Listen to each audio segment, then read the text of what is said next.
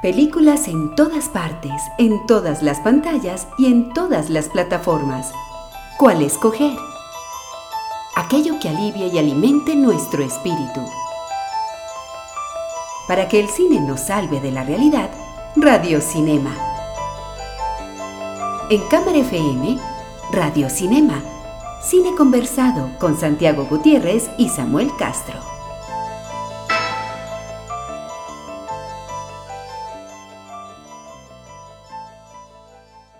Siempre que hablamos de mujeres en radiocinema, de actrices, eh, nos toca aclarar que increíblemente eh, la vida es más dura para ellas, pues por un, porque vivimos en un mundo machista y demás, pero también porque incluso para las que son bellas, a veces la belleza es un problema, porque entonces no les dan papeles adecuados, no, las tratan como si fueran eh, tontas, lindas, eh, y no, y ellas les toca probar a punta de tremendos papeles, de esforzarse, ponerlo todo, que no son eso.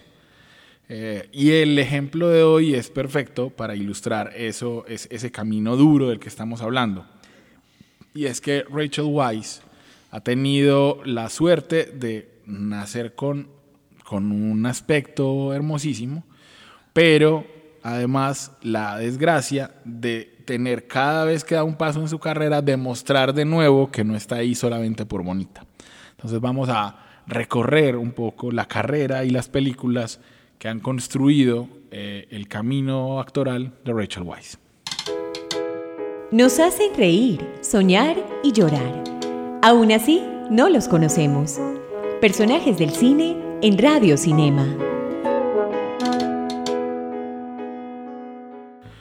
Buenas noches, Santiago. Buenas noches, Samuel. Buenas noches a los oyentes que nos escuchan por los 95.9 de Cámara FM en Medellín y a los que nos van a escuchar posteriormente en las distintas aplicaciones y plataformas en que este programa se convierte en podcast, como Mixcloud, Soundcloud, eh, iTunes Podcast, Spotify, Evox y ya no sé cuántas más, Santiago. Eso ya, ya ahí escapa a mi, a mi digamos, a, a lo que sé de de plataformas que existen.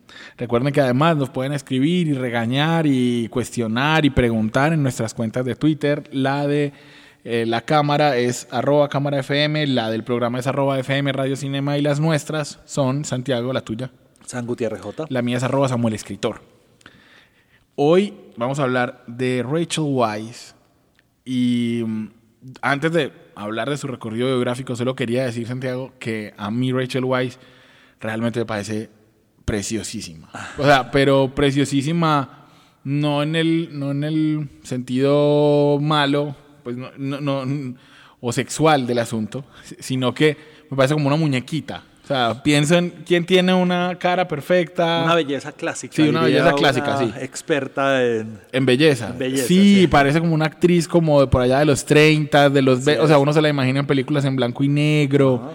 Eh, Creo que de ahí es que, bueno, me, adelanto un poco, pero creo que por eso logra su apertura, eh, no siendo la película más, pero en La momia, que se supone que era una película que quería como ambientarse en, la época. Sí, pero yo, estamos, es que, bueno, demos un salto, ah, pero estamos hablando de una mujer que estudió literatura inglesa en Cambridge, no, en ah. cualquier parte, o sea, en, la Universidad de Cambridge. Entonces, eh, no hay, hay, no hay, hay no se puede decir que ella lo haya tenido, porque es que prefiero resaltar eso que decir ahorita que era modelo, sí, pero literatura inglesa en la Universidad de Cambridge, no es cualquier cosa. Rachel Weisz nació en Westminster, Inglaterra.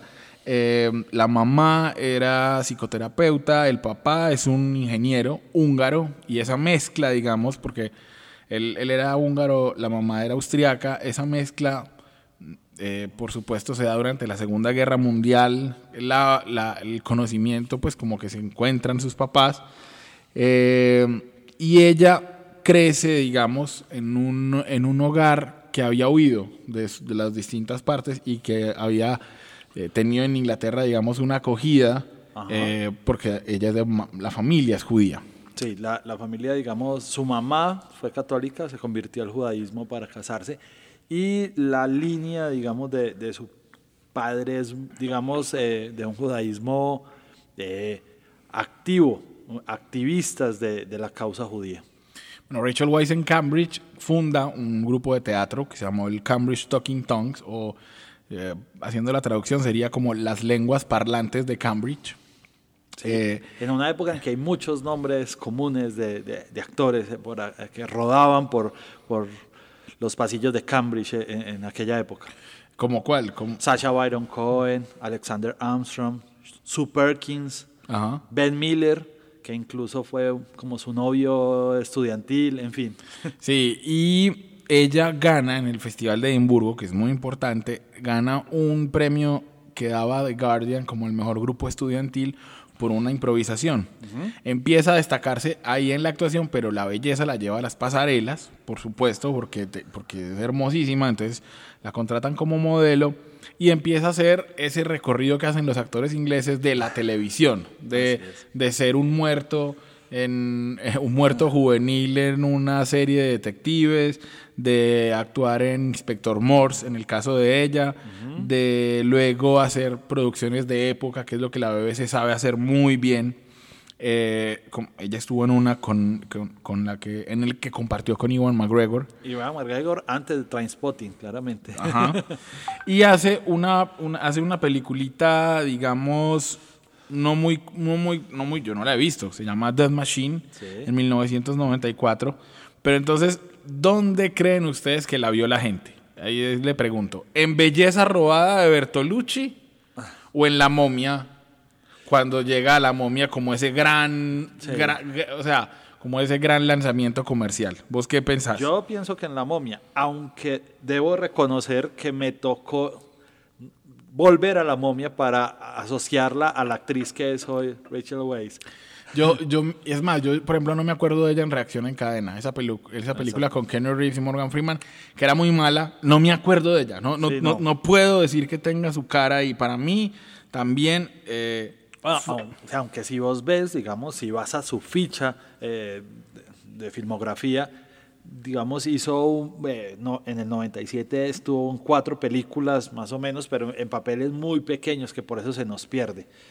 Lo que pasa es que ya cuando en, el- en el 99 llega La momia, que siento que es una película que además no partía con tantas aspiraciones y tuvo un buen recorrido, eh, siendo, digamos, el interés romántico de Brendan Fraser, que por entonces era un actor eh, más o menos establecido para este tipo de películas, creo que fue lo que le dio el papel de Evelyn Carnahan.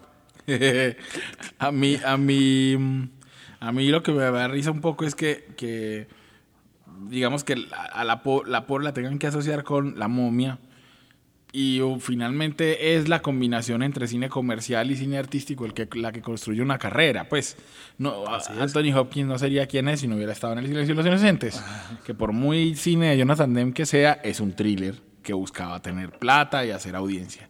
Eh, Rachel Weisz, digamos que para mí es lo mejor de la momia porque Brendan Fraser, yo no, no puedo con ese muchacho.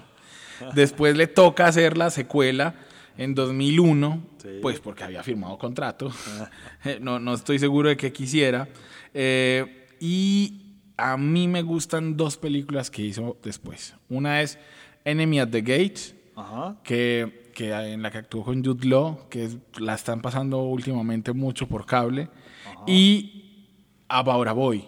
Con Hugh- Boy, esta película, de- sí, con Hugh Grant, Ajá.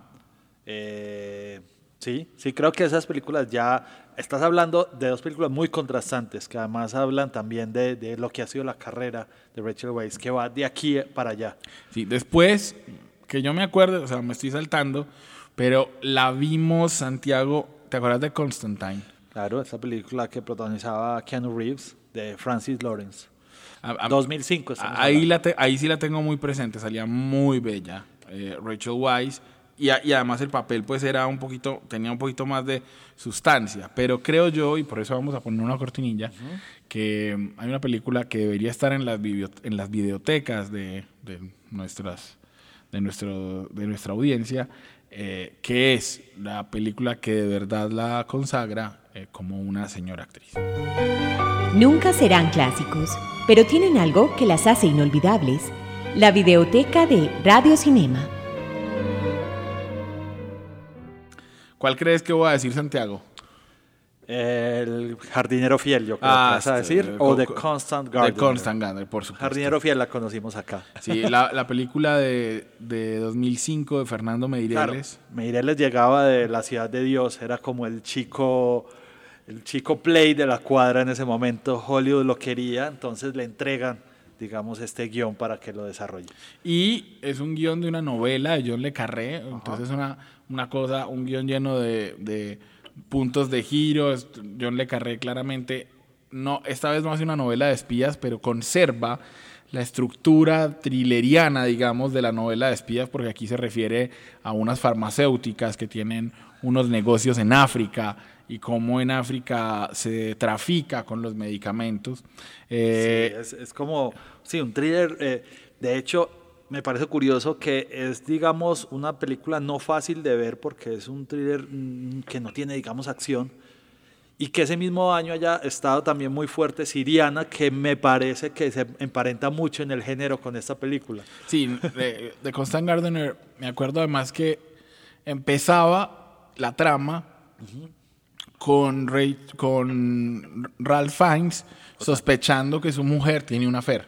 O sea, Justin Quayle, que es el personaje de Ralph Fiennes, exactamente. Sospechando que que, hace de esposa de Rachel. Weisz. Exactamente, sospechando que ella tiene una fer. Y, y, nos va- y un- por un momento uno cree que esa es la trama de la película. Exacto, así Eh, es. Eso es lo bueno, que nos engaña. Y Rachel Weisz además actúa con una barriga gigante de embarazada. Creo que era una barriga real, o sea, creo que en ese momento ella estaba embarazada de uno de sus hijos. No, no, puedo, no puedo jurarlo, pero lo digo es porque hay una toma en la que prácticamente sale desnudo en una bañera.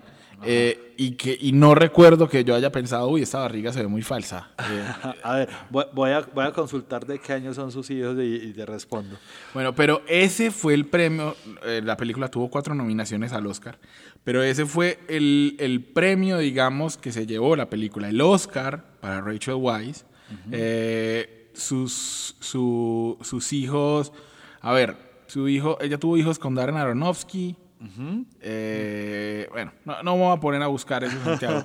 A mí lo que sí digo es que la actuación de ella es fantástica eh, logra sacar un drama, meterle drama a un thriller, logra hacer creíbles las escenas del thriller.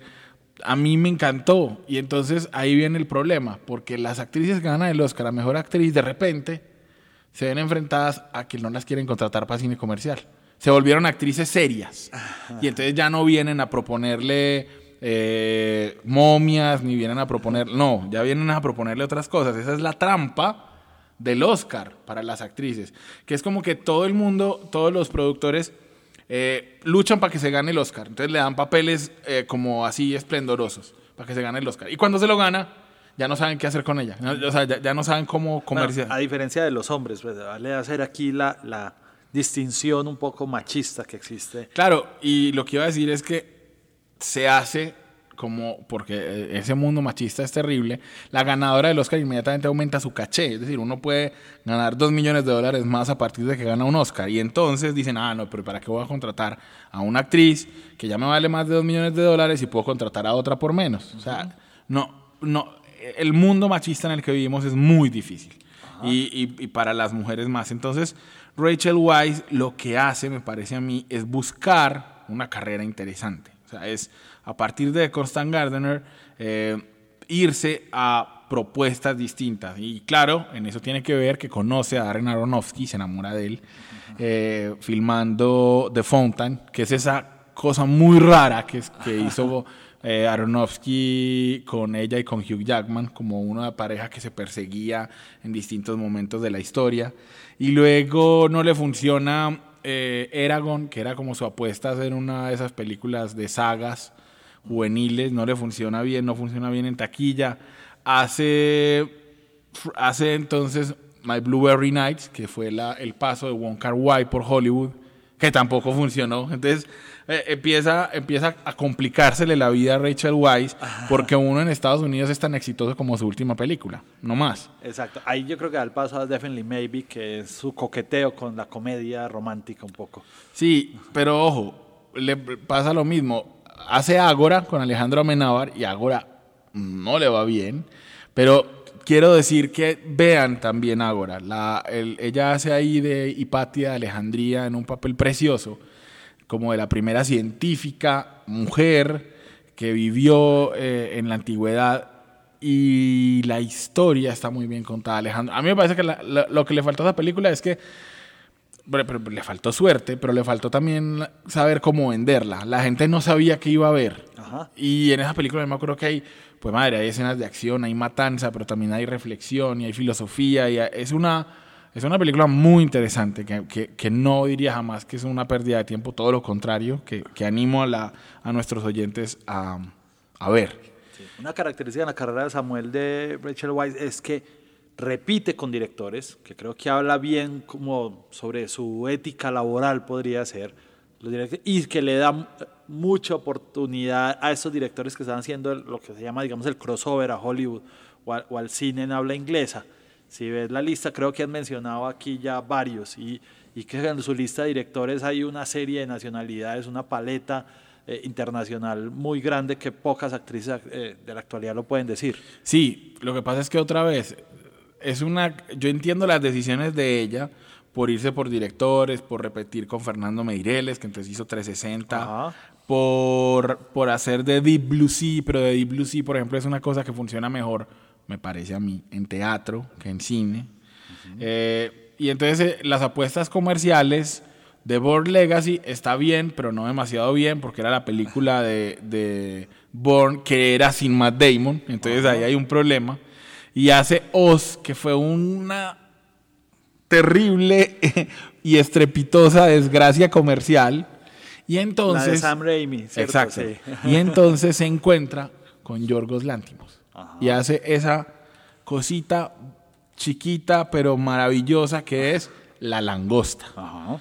La Langosta la pueden ver en Netflix, véanla, así es. es una actuación tremenda de Rachel Weisz en la que vuelve a mostrar qué tan buena actriz es, con un papel difícil y jodido. Y será Yorgos Lántimos con el que repetirá hace muy poco y que le dará una nominación al Oscar porque hace con él la favorita. Claro, el personaje de la emblemática y diplomática, ¿cómo diríamos? Sarah Churchill, la Sí. que manejaba los hilos detrás del Del poder, poder en, en- la Gran Bretaña de aquella época. Exactamente, en la corte de, de Ana de Austria, es que se llama, es la reina, sí. Eh, y ese papel es la prueba de que Rachel Weisz es una tremenda actriz, a la que, a la que no le dan suficientes buenos papeles, porque eh, lo que hace en esa película eh, hay unas escenas, por ejemplo, en que a ella le hacen una maldad, no voy a hacer el spoiler, pero, pero se ve castigada su figura física. Y de ahí en adelante hay, es capaz de modificar en el personaje esa vanidad que se ve herida por esa deformidad física. Eh, eh, sé que suena más complicado de lo que parece, pero eh, hay que verlo en pantalla para que ustedes eh, me entiendan. Es un cambio sutil en la forma de ser de un personaje que hasta ese momento habíamos visto que era perfecto físicamente. Y de repente pasa algo y, y entonces ella logra mostrar cómo eso afecta a su personaje. A mí me pareció fantástica, Santiago, en esa película. Eh, habría que decir que ella tiene una relación larga con, con Aronofsky, pero desde hace años eh, es la pareja de James Bond, es la pareja de Daniel Craig. A uno en Londres le dicen, vea, ahí viven ellos dos, porque Londres es así. Eh, y, y es una de las parejas en este momento más estables de Hollywood. Así Eh, es.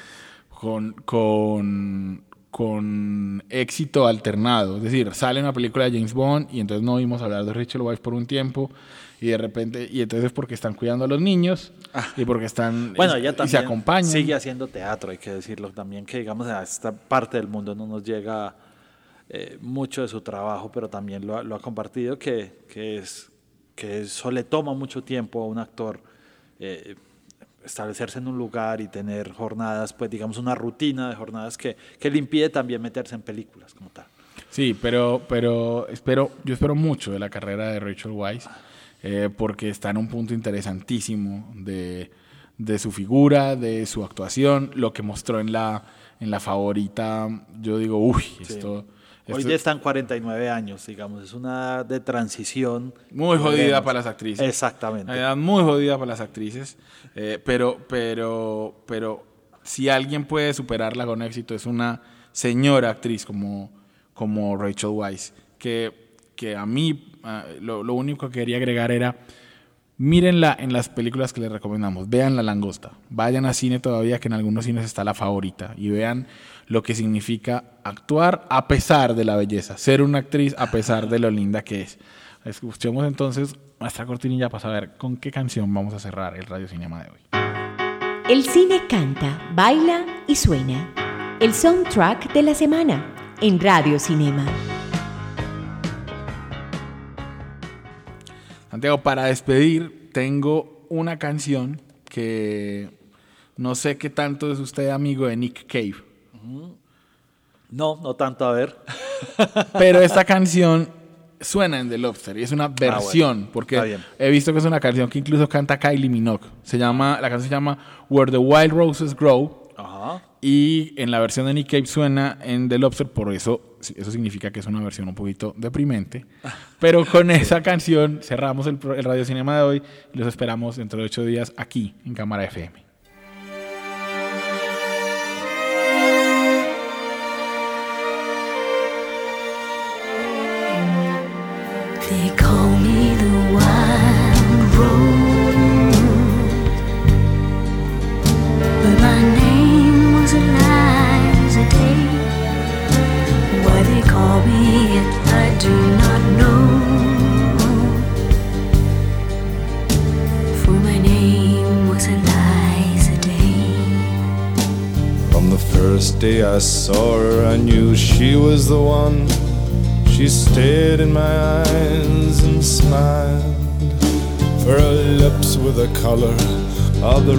Roses that grew down the river, all bloody and wild. When he knocked on my door and entered the room, my trembling subsided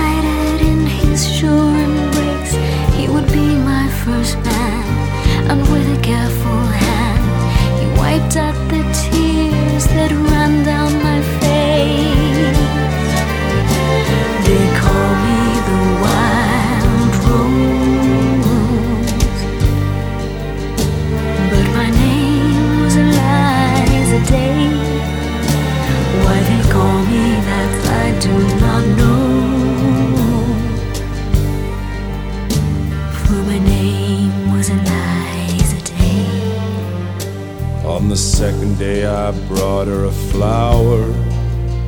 She's more beautiful than any woman I've seen. I said, Do you know where the wild roses grow? So sweet and scarlet and free. On the second day he came with a single red rose. He said, Give me your loss and your sorrow.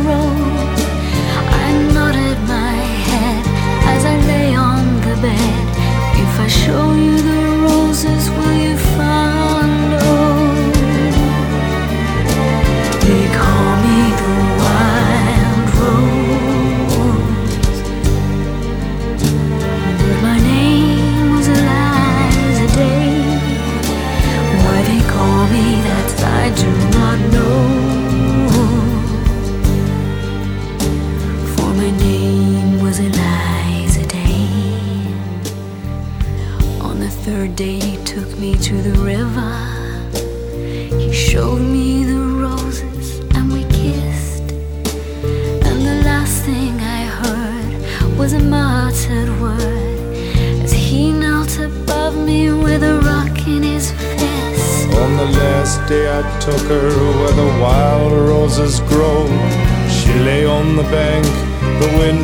Lied as a thief, and I kissed her goodbye. Said all beauty must die. And I leant down and planted a rose between her teeth. They call me the wild rose. But my name was Eliza Day. Why they call me it, I do not know.